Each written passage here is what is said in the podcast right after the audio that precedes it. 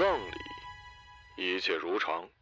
在死者遗孀出现之前，虽然所有人早有准备，知道死者遗孀三年来都坚称自己的丈夫不是死于意外，而是谋杀，并且全年无休的在社交媒体发布谴责几个当事人的文章，但是谁也没能料到他会在葬礼现场闹得那么凶。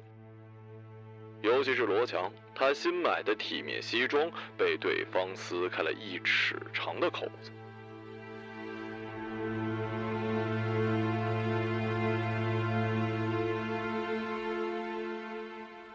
罗强是三年前雪崩事件的亲历者之一，准确的说，如果没有他，整个事件就不会发生。所以这三年来，他承受了最多的指责和谩骂。原本就毁誉参半的公众形象直接跌到谷底。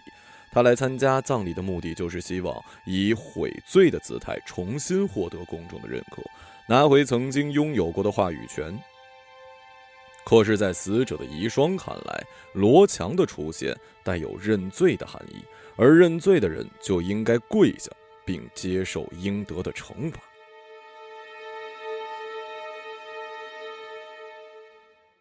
葬礼在混乱中停止了，又在记者陈奇站到一群人中间时转向了另外一个方向。陈奇一直想对三年前的雪崩事件进行调查，不仅是因为这一事件广泛受到关注且疑点重重，更因为他的师姐，一名叫做谢欣的记者曾经身临现场却没有留下只字片语，这让他感到奇怪。陈奇初期的采访申请都被几个当事人拒绝，理由各不相同，但表达的意思同样坚决。而随着死者遗孀在网络上闹出的动静越来越大，社会舆论施加在他们身上的压力也随之扩大。陈奇提出由他作为中立调查者，对事件的亲历者进行逐一访问，争取接近真相，还死者其遗孀一个满意的说法。这样的提议没有遇到阻力。对围观者来说，记者的身份自带一种冷酷而专业的调查能力；对身负嫌疑的几个人来说，记者也来得比警察亲切。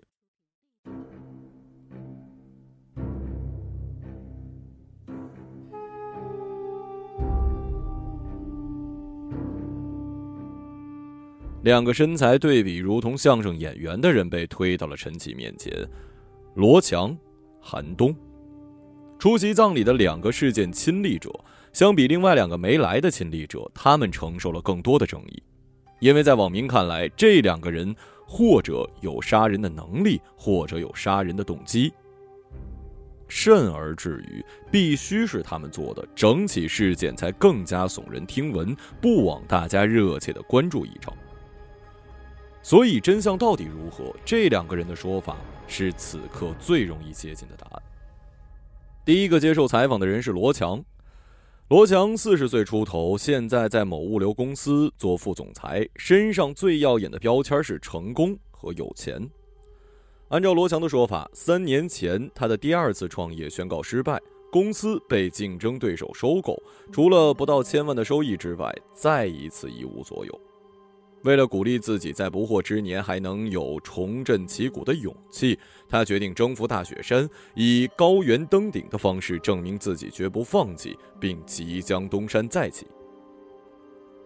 自从商业登山兴起之后，有钱人想要登上六千米以上的雪山不再是难事儿了，只要给登山公司一笔钱。不仅有专业的登山计划，还会得到全程陪同的登山辅助，包括领队、登山指导、后勤保障、医疗救助，甚至装备和行李的搬运工作都不用自己操心。一条龙的服务，保证能把任何人送到山顶去发自拍。付钱之后，罗强接受了半年的基本培训，熟悉了登山的流程和注意事项，以及所有装备的使用方法。用他自己的话来讲，已经从一个只知创业的宅男，迅速成为了对登山了如指掌的男人。三年前的四月，登山公司派出登山队与罗强一起从北京驾车出发，前往大雪山。抵达大雪山之后，后勤和医生留守大本营，向山峰发起冲锋的除了罗强之外，还有登山指导韩东、摄像师林昭以及领队周小兵。周小兵就是这次雪崩事件中唯一的死者。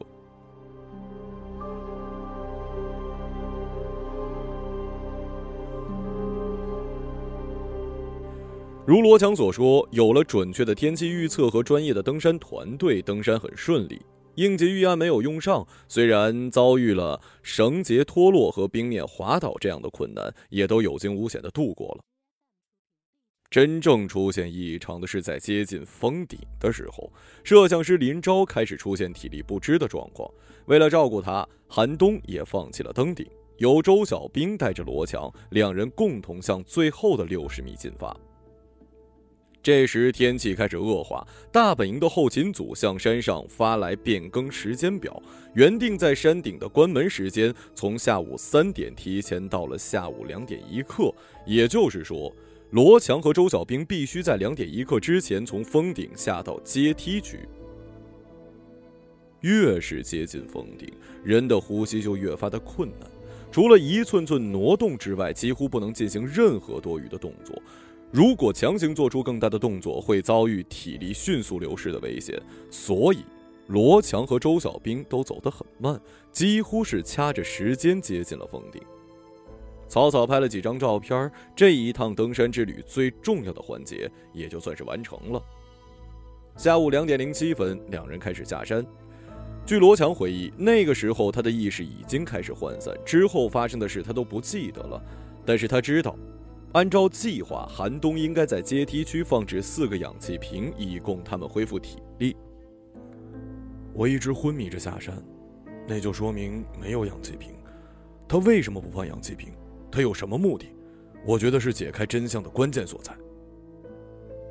对罗强的问询到此结束。记者陈奇获得的有效信息不多，除了一个可以用于怀疑韩东的疑点之外，罗强的说法与官方公布的结果并无太大差异。韩东对记者陈奇的采访比较抗拒，他认为除了警察之外，自己没有向任何人供述的义务，而警察的调查在两年前就已宣告结束，现在更是没有被问东问西的理由。但是陈奇很清楚，韩东可能是对事件全貌最有发言权的人，因为他既是登山公司的合伙人，也没有在登山过程中昏迷，更加没有客死异乡。除了没有登顶之外，基本上是全程见证了事件的发生，所以他的说法至关重要。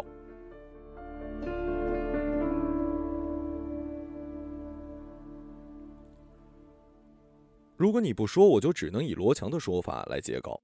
你知道他的说法对你很不利，读者会怎么想，我就管不了了。陈奇的威胁非常有效。抽完三支烟之后，韩东讲述了他记忆中雪崩事件。韩东和周小兵合伙创办了商业登山公司，名为冰镐会。冰镐对于登山界有特别的含义，登山的最高奖也以他命名为冰镐奖，所以两个人对公司的名字颇为自豪。公司的登山业务主要面向富裕阶层，一次大雪山登顶收费在四十万到一百万之间。如果是多人登顶，也可以打折。但以冰镐会的公司规模，其实负担不了太多人的登山计划。毕竟商业登山如今竞争激烈，几座热门的高山也都在限制登山者的数目，小公司一般拿不到几个登山名额。罗强是冰镐会接到的第七个客人。之前的六个有四个成功登顶大雪山，另外两个人因为天气原因中途选择了放弃，为此冰镐会的名声遭到了一点损失。毕竟一般人并不理解登山这项运动的危险性和运气成分，也不会去领悟及时止损的道理。对他们来讲，只要我付了钱，你们就应该把我送到山顶，就算是背也得把我给背上去。所以罗强这一单非常重要，在周小兵看来，罗强身上具备帮公司打出品牌的特质。他是社交媒体上颇有名气的创业明星，长相也符合年轻女性对于魅力大叔的定义。现在又处于刚刚失败的人生低谷，如果能把他送到大雪山的山顶，这是一个极具英雄气质的励志故事，相当于给公司打了一个价值上千万的广告。与之相反的是，韩东并不赞成接罗强这单生意。第一，罗强没有任何登山经验，平时的运动经验也是非常有限。第二，罗强对时间的要求过于急迫，他九月提出意向，十月才能投入训练，而大雪山的最佳攀登时间是四到五月，也就是说，最多只有半年的培训时间，这对于一个新手来讲是远远不够的。第三，从个人倾向来讲，韩东不喜欢罗强这一款有钱人。他是哪一款啊？陈奇问。沾花惹草那款。在这方面，罗强的风评的确说不上好。离婚两次，前前后后曝光过至少四任女友，而每一个与罗强扯上关系的女性都非常漂亮。也正因为这一点，他才能在社交媒体上呼风唤雨，喜欢他的人跟讨厌他的人每天都能斗上几百个回合，共同将他送上了最红创业者的位子。周小兵没有采纳韩东的反对意见，他以价格区间的上限接下了罗强的单子。双方约定十月到第二年的三月为训练期，四月底到五月进行登顶。登顶成功，罗强会在社交媒体宣布登山成就，并必须提及冰镐会的名字。他当时跟我说：“兄弟，只要他提了我们，有钱人都会来找我们。”韩东用很夸张的重复周小兵的这句话，他倒是说对了。那傻逼的确提了我们，还提了周小兵的死讯呢。在韩东看来，周小兵已经被公司的宣传蒙蔽了双眼，丧失了作为职业登山者应有的警惕性和敏感性。他甚至为此次登山雇了一名随队记者，以创作一篇可以扩大宣传规模的跟踪报道。谢欣是我的师姐。陈奇对谢欣有一种后辈的崇拜之情。事实上，正是受到谢欣和他身上不顾一切接近真相的精神影响，他才选择了媒体这条职业道路，想成为跟师姐一样的记者。哦，原来你们认识啊！这姑娘不简单呐。那篇报道后来没写吧？人都死了，怎么写啊？客观报道事实，跟死人应该没关系。谢欣后来一个字儿都没写，放任官方通稿操纵舆论导向，本身就跟他的职业追求相悖。而且自此之后，谢欣也再也没有写出任何影响的报道。可以说，他虽然不曾遭遇雪崩，却也被雪崩摧毁了。韩东又描述了罗强的多个坏习惯，陈奇难以判断这是不是跟罗强曝光氧气瓶事件有关。韩东称，罗强喜欢调戏队中的女性成员，包括后勤组的两个小姑娘、女队医以及摄像师林昭。从韩东的语气里，陈奇猜到韩东和林昭的关系应该不简单，也就难怪他那么生气了。另外就是乱扔垃圾，垃圾，氧气瓶，我们探路阶段用过的氧气瓶，罗强基本都是用完就扔，完全无视我之前告诉他的垃圾处理准则，还是我替他捡回去的呢。陈奇早有耳闻，大雪山上最大件的垃圾就是氧气瓶。来自全国的登山者，邻国还曾组织本国土著专门上山清理过几百个氧气瓶。至于其他的，例如不听指挥、随意停下拍照、自己应该处理的杂物推给组员，这都算不上什么大事儿。韩东否认林昭曾出现体力不支的情况。林昭的登山水平虽然不如他跟周小兵，但在那个阶段就体力不支是一件非常可笑的事儿。在他的叙述之中，是他提前发现了天气异常，向周小兵建议放弃登顶，全体返回。这种情况之前发生过两次，也都是韩东提出的，周小兵没有反对过。唯独这一次，他没有站在韩东这边。罗强说：“如果你们不带我登上山顶，我就不会付余款，而且我之后会在社交媒体上怎么说你们，我也不敢保证。”这句话对于周小兵极具威慑力，余款倒是其次，名声一旦被罗强这样的人搞臭，想要恢复那就非常困难了。所以周小兵屈服了，他同意带着罗强继续登顶，安全起见，韩东跟林昭留下，并在阶梯区放置氧气瓶以测万全。终于到了关键的氧气瓶疑点，陈奇不知道韩东会提出什么样的说法，韩东没能给出一个明确的答案，因为他也不知道为什么周小兵没有使用氧气瓶。如果他们用了，罗强可能就不会昏迷，四个人下山的速度也会快很多，很可能在雪崩之前就安全的抵达了。他推测的可能性有两个：一个是后勤组把废弃氧气瓶误当成满氧气瓶装备给了他们，不过这个可能性很小，毕竟后勤组不会犯如此低级的错误。另一个可能就是周小兵出现了幻觉，他误以为氧气瓶是空的。幻觉，这可能吗？这当然可能了。人在极低温度又意识模糊的情况下，甚至可能以为自己全身发热，把衣服脱光，活活冻死，把装满的氧气瓶扔掉，大概算不上奇谈怪论吧。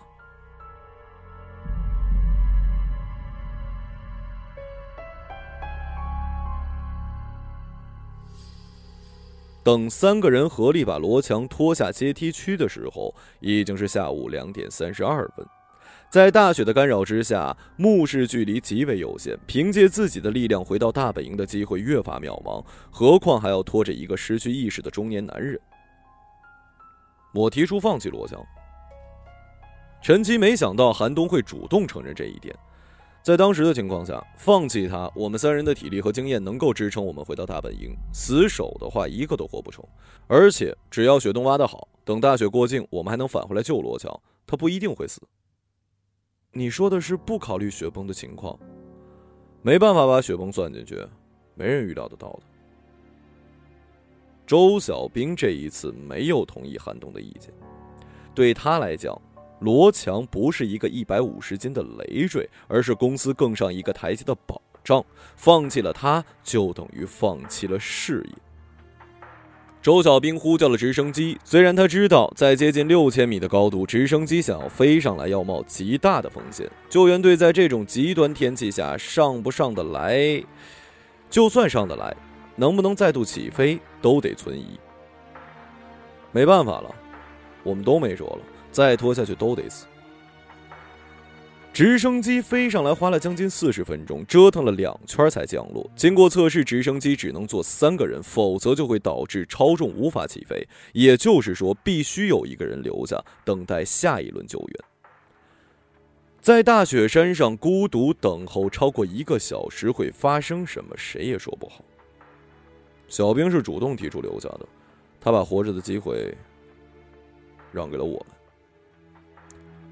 说到这儿的时候，韩东终于流下了眼泪。虽然之前整个葬礼的流程里他都没有哭过，陈奇并不敢完全采信韩东的说法，因为据之前发布的照片来看，下山后韩东脸上有伤痕，在那样的情境之下，脸上包着护目镜和面罩还能弄出伤，这场殴打肯定非常激烈，激烈到涉及生死的程度。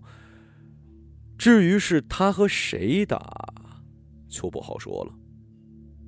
对于陈奇提交的初步采访记录，周小兵的家人自然不会满意，因为这并不能为他们提供一个明确的仇恨对象。罗强与韩东之间的恩怨，他们不感兴趣。他们感兴趣的是，谁该对周小兵的死负责？谁才是周小兵的遗孀和几百万网友想要找到的凶手？陈奇决定继续调查下去。就像他的偶像谢欣曾经说的：“大部分时候我都不执着，只有两个时刻除外，一个是真相不明朗，一个是有人阻止我接近真相。”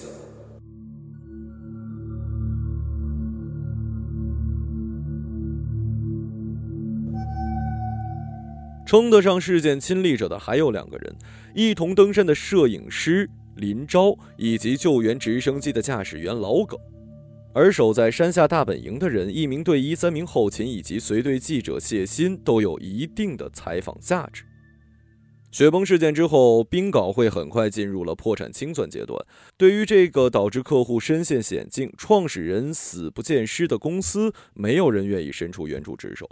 公司不多的几个成员很快各奔东西。作为核心骨干的摄影师林昭选择了离开北京，回到自己的故乡成都，开了一间登山用品专卖店。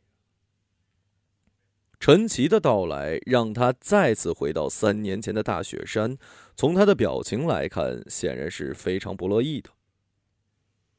周小兵的尸体找到了，所以他的家人办了一场葬礼。林昭挺着大肚子。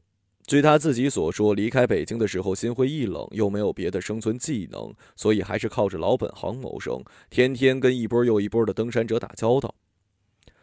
他们当中大部分买了装备，最多也就用一次，然后就放在床底下吃灰了。挣不到什么钱，我这儿没假货，要混点假货早就发财了，你说是不是？我不是不想去，你看我这样子没法去。而且也不好去，省得见到我不想见的人。林昭所指的大概就是韩东。按照韩东后来补充的说法，按照韩东后来的说法，两个人有过一段维持三年的恋爱关系。同行嘛，平时老在一起，也有共同语言。如果不出意外，这辈子应该能一起走到头。就看谁先死在山上呗。这句平日的玩笑话，最后竟然成了某种程度上的真实。一次死亡，愣是把两个人给分开了。林昭对这个说法有一些意见，他不认为两个人的感情已经好到相互当对方是终生伴侣的程度。韩东曾经向他求过婚，但在北京这样的城市，光有求婚仪式，没有结婚的经济条件，肯定是不行的。为了钱的事，两个人吵过好几次。林昭觉得很正常。被现实打败的爱情，远比走到最后的多。冰稿会的股份里，周小兵占百分之五十一，韩东占百分之四十八，林昭百分之一。这种虚头巴脑的数字，除了周小兵有最终的决定权之外，在投资人进来稀释或者是公司真正盈利之前，都没有什么意义。在林昭看来，正是周小兵的决定权葬送了公司，也葬送了他自己。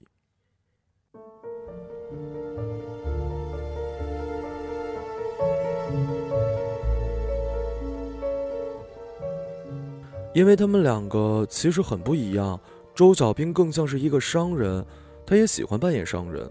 韩东就很理想主义了，这样两个人想到一块儿去还好，想法不一样就会出问题。作为第三方，林昭大概比这两个男人看得更清楚，不是因为我跟韩东谈过恋爱就站在他那一边，而是在罗强这单子上，周小兵确实想的太简单了，决策过程也太冲动。他只看到了罗强登顶的好处，选择无视了其中的风险。对于罗强这个人，林昭说的不多。帅大叔有钱，小姑娘可能会喜欢，但自己对于这种男人没什么好感，所以才会在寒冬吃醋的时候格外生气，简直莫名其妙。我试摄像机的时候，罗强自己跑到镜头前凹造型，怎么就成调戏了？寒冬还说我应该把他一脚踹飞。一百万的单子啊，我一脚踹飞，周小兵不把我给活吃了？还有扎绳子、穿护具，罗强找我帮忙，我总不能甩脸子吧？以前别的客户让我帮着弄，也没见他寒冬说什么，为什么一到罗强这儿就变成他勾引我？我还不知羞耻了？林昭认为，既然公司层面已经决定接下罗强这单子，那所有人都应该拿出专业态度，哪怕只有半年的训练期，也应该全身心的投入，尽量降低登顶的风险，而不是因为罗强这个客户比较特别，就搞得相互之间关系紧张。如果可以重来一遍，他一定在当时就退出这个项目，因为所有人都表现的太不专业了。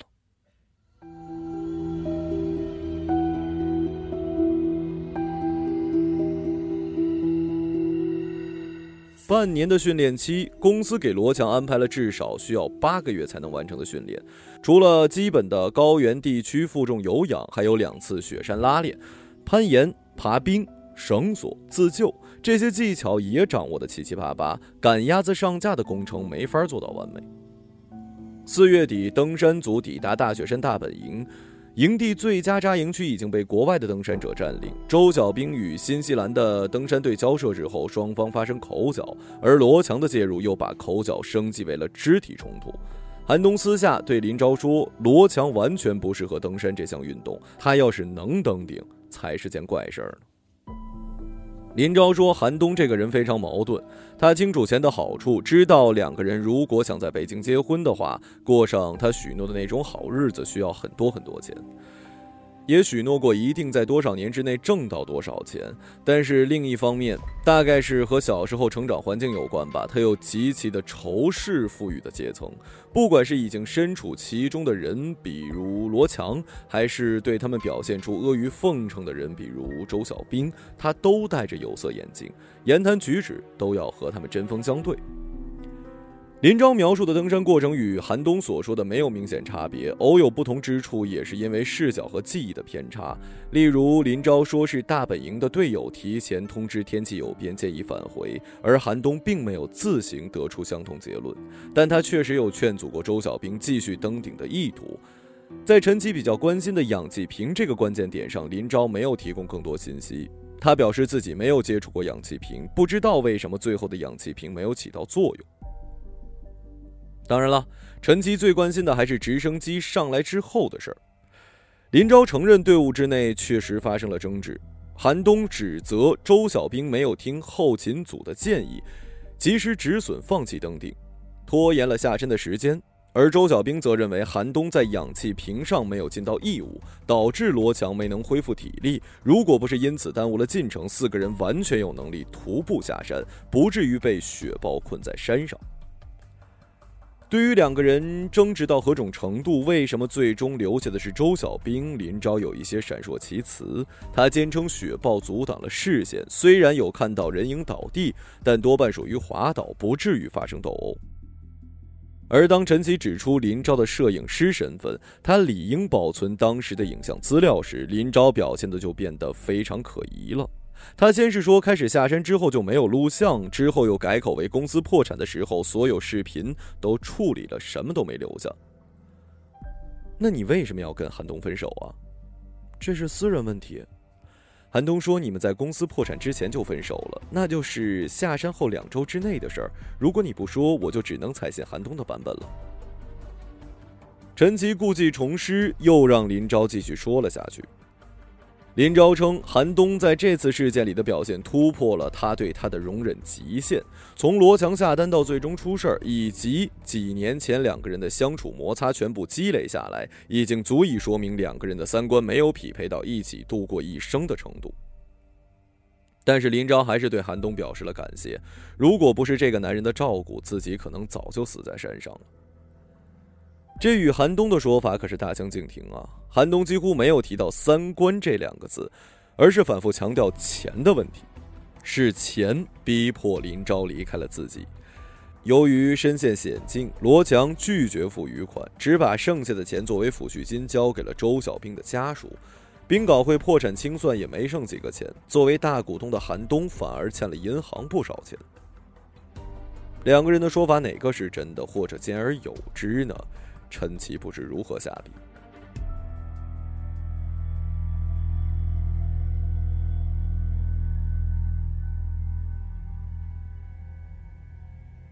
陈奇找到老耿的时候，距离采访林昭已经过去了一个多月。雪崩事件之后，老耿先是从公众视线消失，他从救援队退役，回老家当了一名户籍警察。老耿当时所在的救援队属于民间组织，依靠政府拨款和登山者捐助维持日常开销，日子过得非常紧绷，随时都有被遣散的风险，工资基本也处于拖一个月再付上一个月的状态。老耿是此次采访中最难对付的角色，这个沉默寡言的中年人有着与他头发一样坚硬的品质，不管陈奇采用什么手段，他都不肯透露半个字。虽然明眼人一眼就能看出他离开救援队和雪崩事件有关，但没有人猜出过足以服众的理由。在高山救援中使用直升机是一件极具风险的事儿，尤其是在恶劣天气下，基本上连飞起都不可能。极寒气候、低氧环境对直升机的机械结构来说是致命威胁，更不要提在海拔坡、雪坡上降落并再度起飞。后来，媒体和专家分析，在当时的条件下，即便救援队拒绝出动直升机也是情有可原。而老耿敢于冒险，并成功救下了四人当中的三个，即便不能称之为奇迹，也称得上是壮举。虽然如此，身照英雄光环的老耿为什么会一边拒绝媒体采访，一边果断的离开了救援队呢？撬不开老耿嘴巴的情况之下，陈奇只好电话采访了救援队里老耿的队友，至少可以还原出这个事件亲历者本身的形象。老耿原为退伍军人，在部队时有过直升机驾驶经验，加入救援队的理由也很简单，就是为了继续开直升机。他至今未婚，似乎也没有恋爱经历，除了一个七十多岁的老母亲，没有别的亲人。周围人对他的评价里出现最多的词语就是。单纯。老耿平日里话很少，爱好也很普通，看看武侠小说，听听广播电台，似乎都是参军时养成的习惯。他唯一话多的时候，就是跟别人聊起直升机。平日最爱吹嘘的也是自己高超的驾驶技巧。新闻里说国外的直升机飞上大雪山顶，他也会评论几句，还说换一架性能强的，他不仅能飞上去，还能救人下来。这样的大话，队友自然是不信的。在他们看来，这种屠龙之计并无必要。直升机最重要的任务是运送物资到大本营，或者把重伤的队员迅速转到医院，而不是冒着机毁人亡的风险。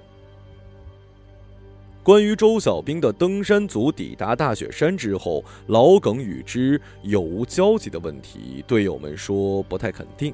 虽然每个登山组都会跟救援队报备，但老耿应该是没机会跟他们打交道。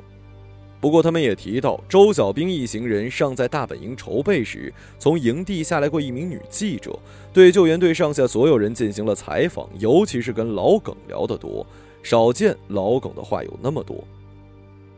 陈奇估计这个人就是自己的前辈谢欣。大雪山周边难得来一趟，救援队这种很容易发生故事的场所，身为记者的他自然不会放过了。关于直升机最终只能运下三个人，必须放弃一人的事儿，老耿的队友就说的更少了。他们最开始的态度是拒绝派出直升机的，因为以过往的经验和理论来分析，这种气候下强行起飞只会白白损失直升机，还要搭上驾驶员的性命。而老耿后来的行动属于他的私自行为，违反队里的纪律，即便事后他不主动离队，队上也肯定会开除他。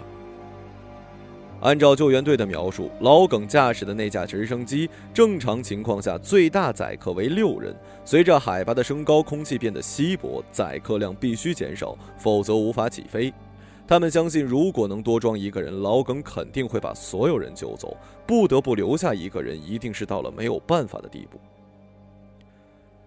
凭借这些采访资料，陈奇再度出现在老耿的面前，表达了对他的敬佩，还说他没有必要为少救一个人而自责，不顾个人安危跟组织的阻挠，冒险上山就是绝对的英雄，所有人都会原谅英雄上的这点瑕疵。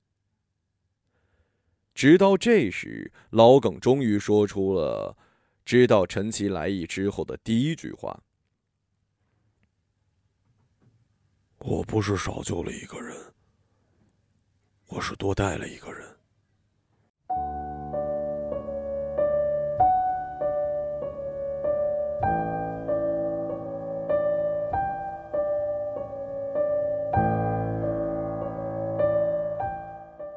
北京，陈奇又见到了自己仰慕已久的前辈谢欣。上一次见到他的时候，陈奇还是一名大学生，坐在礼堂的后排听谢欣的专题报告，讲述在灾区第一线不顾个人安危捕捉新闻，几次命悬一线。那次报告把陈奇听的是热血沸腾，尤其是那句：“大部分的时候我都不执着，只有两个时刻除外，一个是真相尚不明朗，另一个是有人阻止我接近真相。”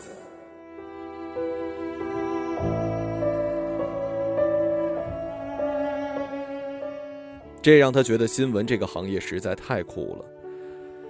谢金现在不是记者了，是某公益组织的义工。雪崩事件后的一年，他向自己供职的报社请了长假，假期休满之后也未能及时返回，最终被报社除名。对于他的这种行为，媒体圈里认识他的人都表示了惋惜和不解。而最让陈奇感到不解的是，谢欣这样一个咬住新闻连命都不要的人，离雪崩事件最近，却没有根据这个事件写下半个字。现在，他隐约知道答案了。周小兵对登山商业化的过于执着，忽视了自己作为专业人士应有的谨慎和克制，或许是导致他丧命大雪山的原因之一。韩东跟周小兵的关系。韩东和林昭的关系，韩东跟罗强的关系，或多或少也改变了大雪山上几个人的命运走向。林昭在这起事件里起到什么作用？他是否无辜？陈奇很难判断。但他销毁视频资料的行为，或许可以提供一种思路。他多半拍到了对生者不利的画面。罗强。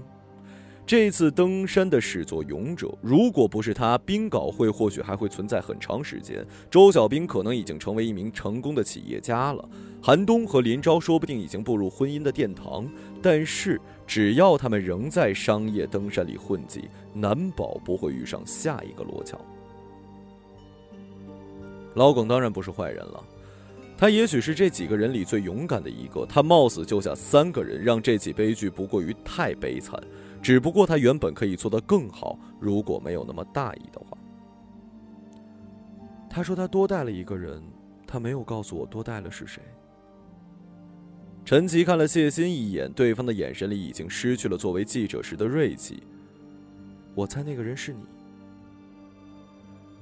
在陈奇的推测中，永远想要接近新闻现场的谢欣，或许是躲藏，或许是胁迫，或许是哀求。总之，他也跟着直升机到了大雪山，成了多余的那一个，占用了直升机的最后一个载客名额。太过于接近真相，也许会害了身处真相之中的人。陈奇不知道自己应不应该调查下去。这个鼓舞自己进入媒体的师姐，也是逼死受难者的凶手之一。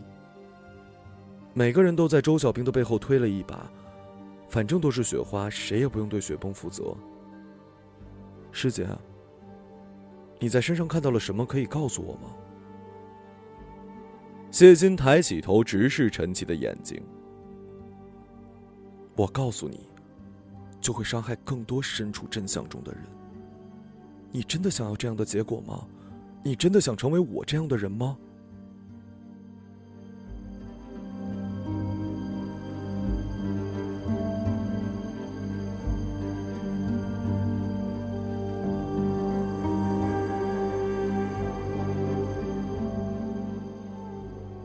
周小兵是自愿留下的吗？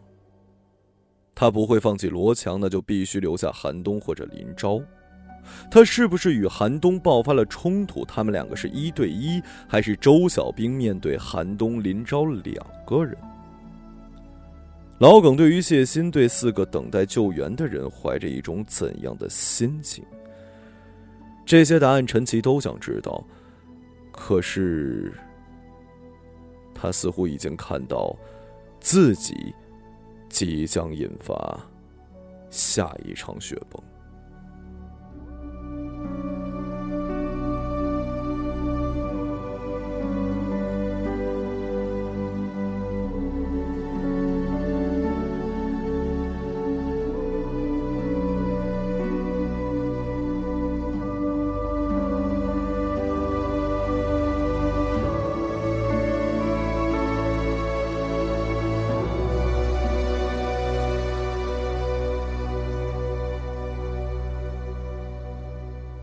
一个朗读者，马晓成。